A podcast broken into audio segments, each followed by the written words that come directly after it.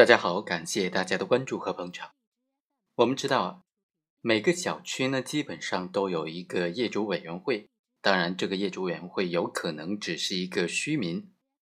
也有极少数的小区，它的业主委员会就非常强势，是一个有名有实的机构。那在司法程序当中，业主委员会能不能作为原告？他有没有诉讼主体的资格呢？能不能以自己的名义？来进行民事诉讼呢？其实业主委员会它之所以要进行诉讼呢，往往针对的就是物业公司，因为物业呢是业主委员会来聘请的，所以它和这个物业公司之间的矛盾呢，如果要走司法程序的话，那只能够是以业主委员会的名义了，因为任何单一的个别的业主呢，都很难解决整个小区的物业管理问题。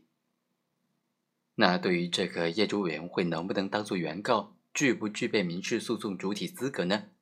广东省高院在二零零四年的时候就出台了一个批复，关于业主委员会是否具备民事诉讼主体资格的批复，其中就明确规定，经过房地产行政管理部门备案登记的业主委员会，对房地产开发单位。没有向业主委员会移交宅区的规划图等等资料，没有提供配套的公共设施、公用设施专项费用、公共部分的维护费以及物业管理用房、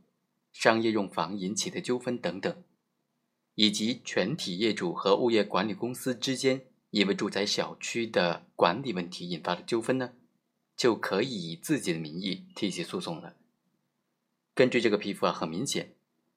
业主委员会，它能够成为诉讼主体资格的条件，就是这个业委会啊，它是在当地的房地产的行政管理部门登记备案了。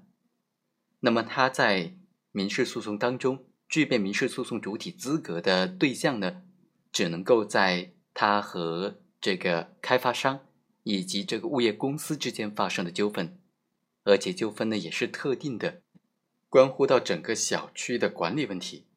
那么他才能够具备这个民事诉讼主体的资格。好，以上就是本期的全部内容，我们下期再会。